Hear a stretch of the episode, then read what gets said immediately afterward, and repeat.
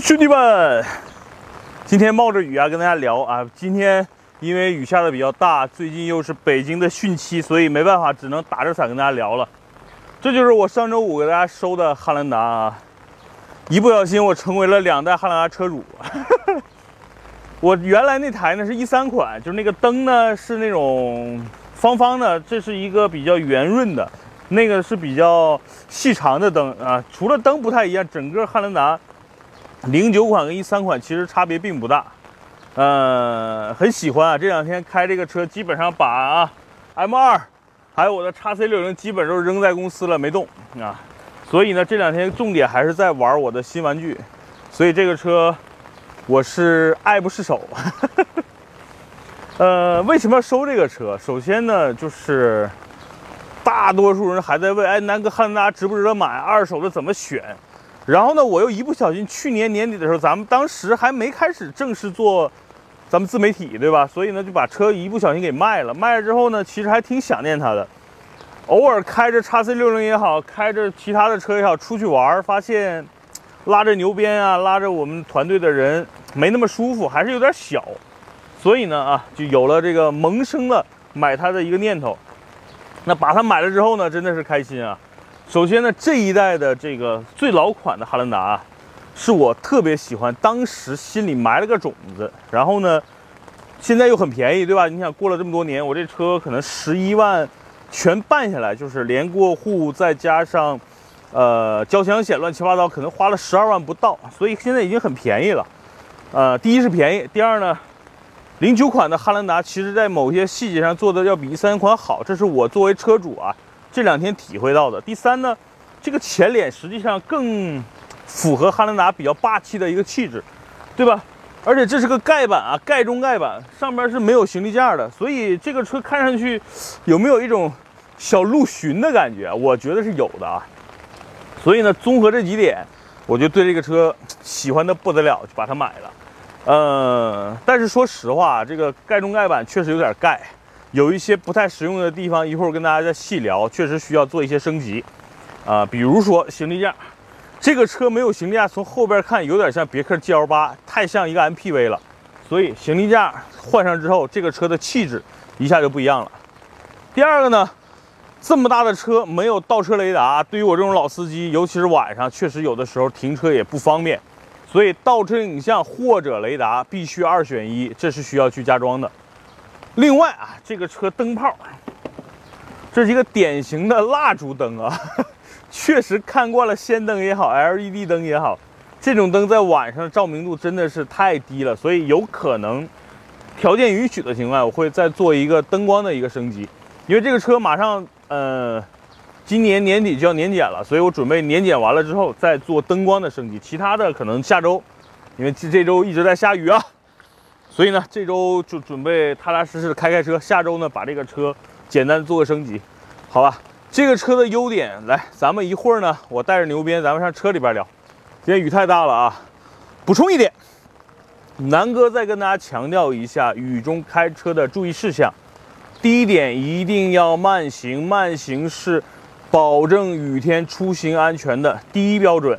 第二，如果开车的情况下遇到积水路面，如果路边有行人，一定要慢，甚至行人走道的时候，你甚至得停下来，啊，不要溅人一身水。我觉得这是最核心的一点。另外呢，下雨天一定要打开车辆的灯光系统，比如说你开大灯或者开双闪，让。对方司机能够更加快速的辨认到你，我觉得这也是一个道路文明应该做的事情。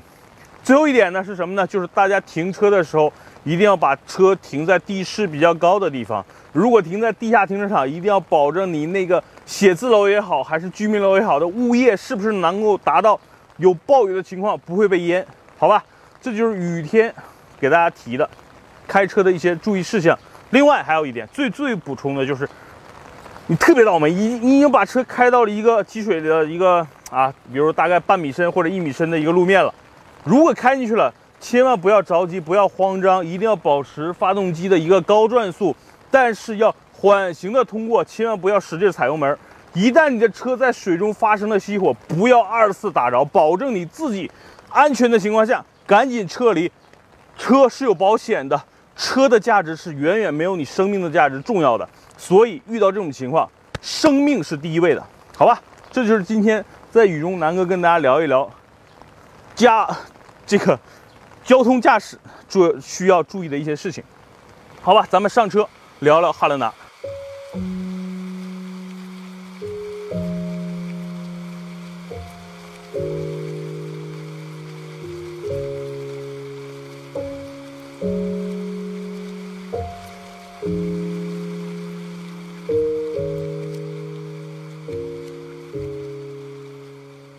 Hello，兄弟们，盖中盖板啊！拧的钥匙虽然有遥控钥匙，但是需要拧着开动的，没有一键启动的。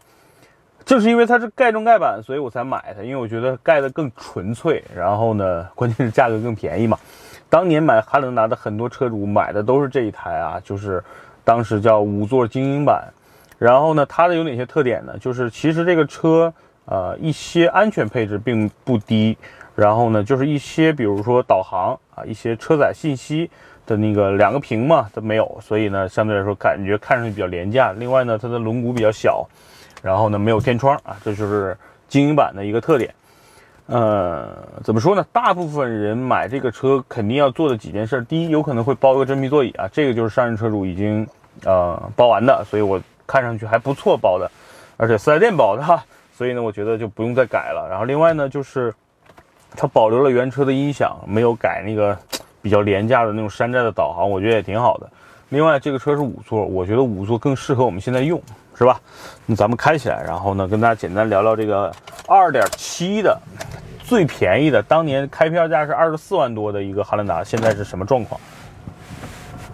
很熟悉，跟我原来3.5的其实啊，整个操控来说没什么区别。动力呢，其实不跑高速，差别也不大。咱们开起来，反正整个丰田车开起来的感觉就是无欲无求，对吧？然后车呢没什么特点，但是呢没什么特点，就是它比较稳重啊，舒适度比较好啊，座椅很宽。你看我跟牛鞭现在我们家的这个距离，我现在如果靠在这个窗，我伸手是摸不到肩的。那牛鞭现在手持的摄像机的，所以我你看这样的情况下，我是摸不到它的肩的。所以能够证明这个车在宽度上实际上是很牛逼的。大家知道啊，丰田有有几个 SUV 是挺吸引人的，比如说汉兰达啊，比如说普拉多。汉兰达除了在高度上不如普拉多啊，其他宽度啊、长度其实 大家可以去对比一下，这个车宽度上是完爆普拉多的。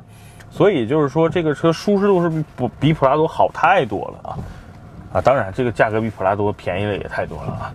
呃，盖中盖板。刚才呢，我们公司园区一小哥们问：“哎，南哥，你这是奔跑者吗？”我说：“不是，这就是一个汉兰达。”他说：“哦，最老款是吧？”我跟他说：“我是。你看，其实这个车如果没有车顶行李架，很多人都不认识，因为太像一个 MPV 版的丰田了，也有点像一个，呃，怎么说呢？就不太像汉兰达的汉兰达。你在路上走啊，你基本上十个汉兰达。”你基本上看到九个半啊，都是带车顶行李架的。当然了，这十个车里边可能四个都是最低配精英版，然后都是自己后加装的。我下周呢也会把这个行李架加上了，加上之后这个车就特别像一个 SUV，也更像汉兰达了啊。不加之后，远看哎，这是个丰田的面包车啊，这是一个呃什么什么那个叫北美的那个叫什么来着？塞纳嘛哈，有点像啊，就方方的，然后也感觉扁扁的，没没那么高大威猛的感觉。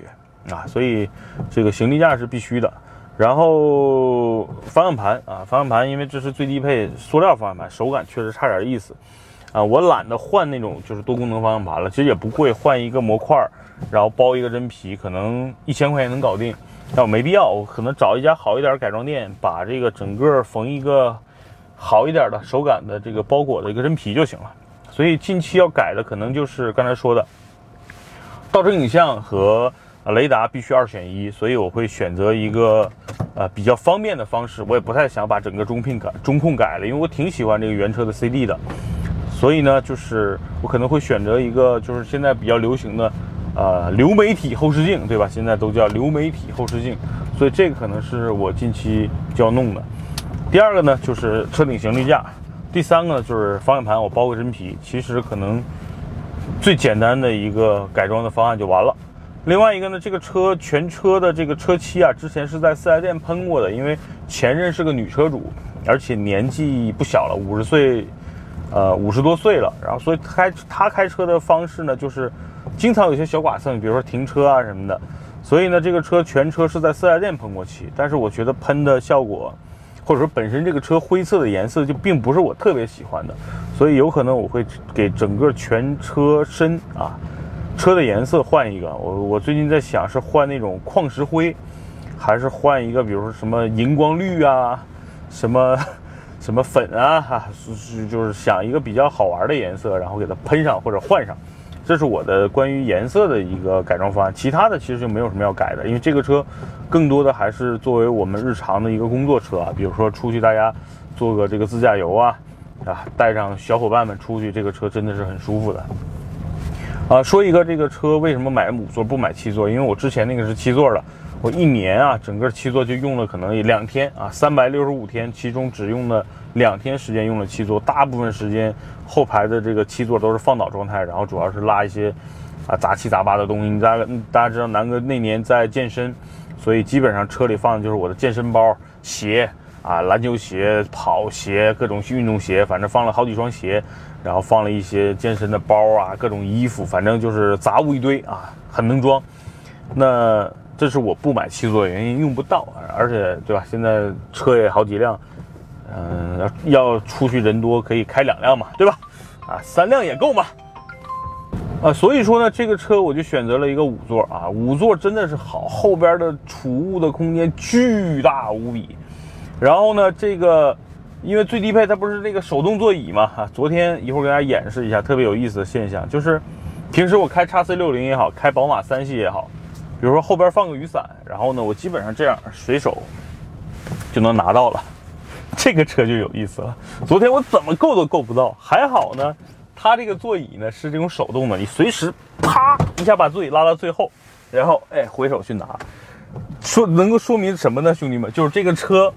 空间真的是太大了啊！在这里边你可以感觉肆意的在这车内去翻滚，哈 哈所以呢，这个汉兰达的五座汉兰达优势就是，无论是乘坐的空间，然后还是后备箱的空间，真的是太大太实用了。所以呢，这个告别了汉兰达差不多半年吧，又把汉兰达取回来，相当于呃跟一个媳妇儿分手了，然后呢这个离婚了。然后就特别后悔，然后又取回来了，就是这么个感觉啊。所以，所以开开汉兰这两天我特别开心啊。周五过的户，周日呢我就带着媳妇儿，我们俩开着这个车去了趟天津，然后来回呢一共跑了四百公里，然后呢当时加了是三百块钱的油，正好用完啊。算了一下这个车每公里的油耗啊，也就是七毛钱，百公里十个油。比之前三点五的这个其实差不多啊，跟三点五的汉兰达油耗是差不多的，啊，但是这个油耗对于这么大一个车来说也是挺不错的一个表现了。我的叉 C 六零，呃，随随便便就十二个油嘛，啊，所以啊，这个又是加九十二，又是这个百公里十个油，我觉得这个表现是我很满意的。啊，另外呢，这个车这两天牛鞭座给他的感受就是哇，这个。对吧？横向的空间真的是太宽了。我叉 C 六零，我们俩平时上下班，我们因为我跟牛鞭住的很近嘛，我们俩基本上属于这种肩膀离的也就两拳的距离，差不多吧。你看这个，基本上他走往那边一靠，我往这边稍微一弯，中间应该有一个差不多一个手臂的一个一个距离了。你看我现在，哎哎，都打不到他，确实打不到它啊。所以这个这个宽度真的是大家可以去去找一个汉兰去体验一下的。老汉兰达内饰其实没什么好说的，你们可以看一下来。我之前为什么放弃它呢？就是当时我嫌它的内饰太廉价了，全部是塑料，对吧？这个没有一个地方是软的，这真的是给人感觉就跟开一个金杯面包车的感觉是一样的。但是呢，对吧？就是你适应了或者你习惯了，这个车就是一个你平时代步的，然后无论是拉货很方便，拉人很舒服，平时驾驶起来这个车。无论是悬架的这个调教，还是动力的这种输出，挺好的。嗯，跟大家说说这个，有人说南哥2.7不是之前出过什么爬坡门吗？啊，我我觉得那就是智商税。一个2.7四缸的发动机，一个普通的坡上不去吗？不可能的。就是这两天我在高速上开这个车，去体验它的高速的一个动力的表现，我觉得非常好啊。就是你一八零到八十的起步，其实和3.5差别并不大。这个车应该百公里十一秒左右吧，就是一个中规中矩的一个轿车的一个加速表现。然后从一百到一百二，其实这个车 OK 还是够的。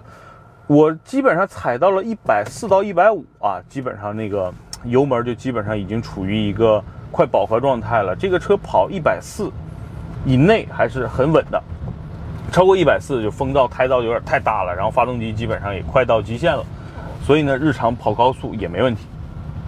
呃，三点五呢，因为我也开过嘛，三点五理论上踩到一百八还是有动力的，所以其实就是在。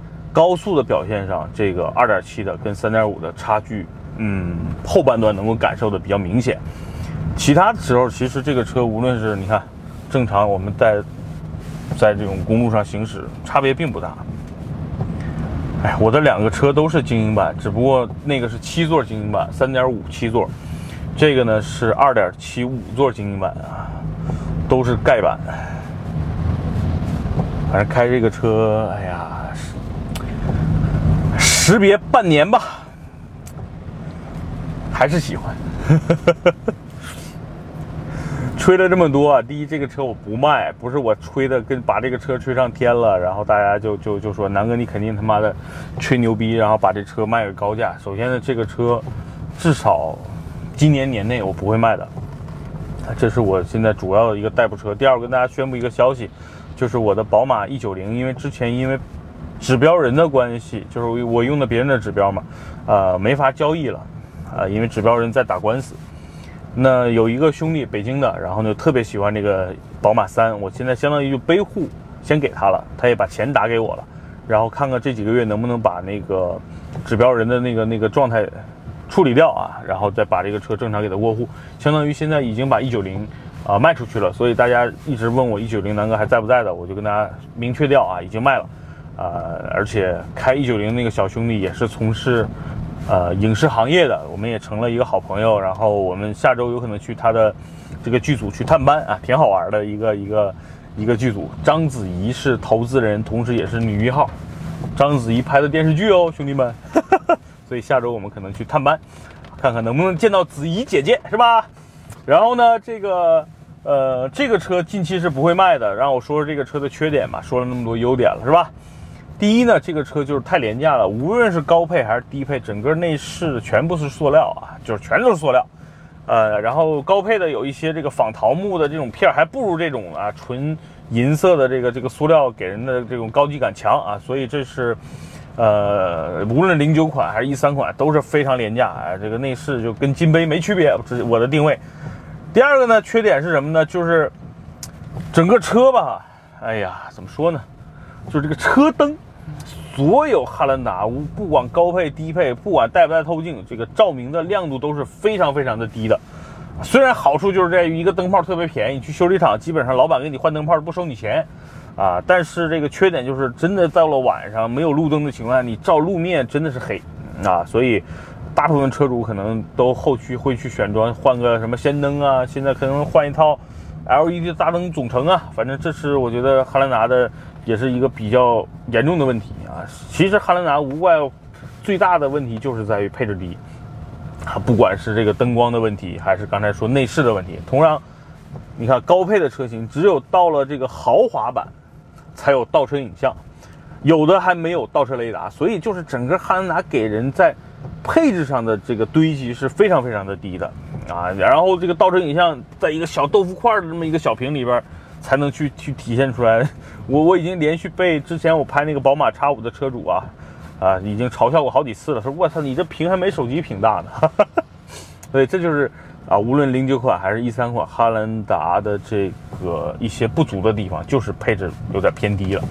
当然它优势就太多了，对吧？保值，哎，开着舒服，空间大，然后这个维修保养巨便宜。车基本上也开不坏，然后后边后备箱的空间巨大，后排的座椅有魔术的功能啊，可以做成两座，也可以做成三座，中间还有一个小的扶手箱，里边藏了一个秘密，一会儿让大家展示。另外呢，原来三点五的这个一三款这能藏钱，有一个藏钱的格，然后这个零九款就没有了，等等这些细节吧。等哪天天儿好了，哈 哈等天晴了啊，然后南哥好好的跟大家聊吧。今天呢，反正就是因为跟大家说了好几次了，我已经把汉兰达收回来了。那今天呢，就把整个汉兰达简单的一个情况跟大家聊一聊。其实也聊了很长时间了，啊，南哥最近有点碎嘴子了，好吧。关于汉兰达，关于你们想了解的零九款汉兰达啊，零九到一二款整体的一个表现，大概就是这个情况啊。具体等天好了，带南哥不用打着伞，不用戴着墨镜跟大家再聊，好吧，拜拜。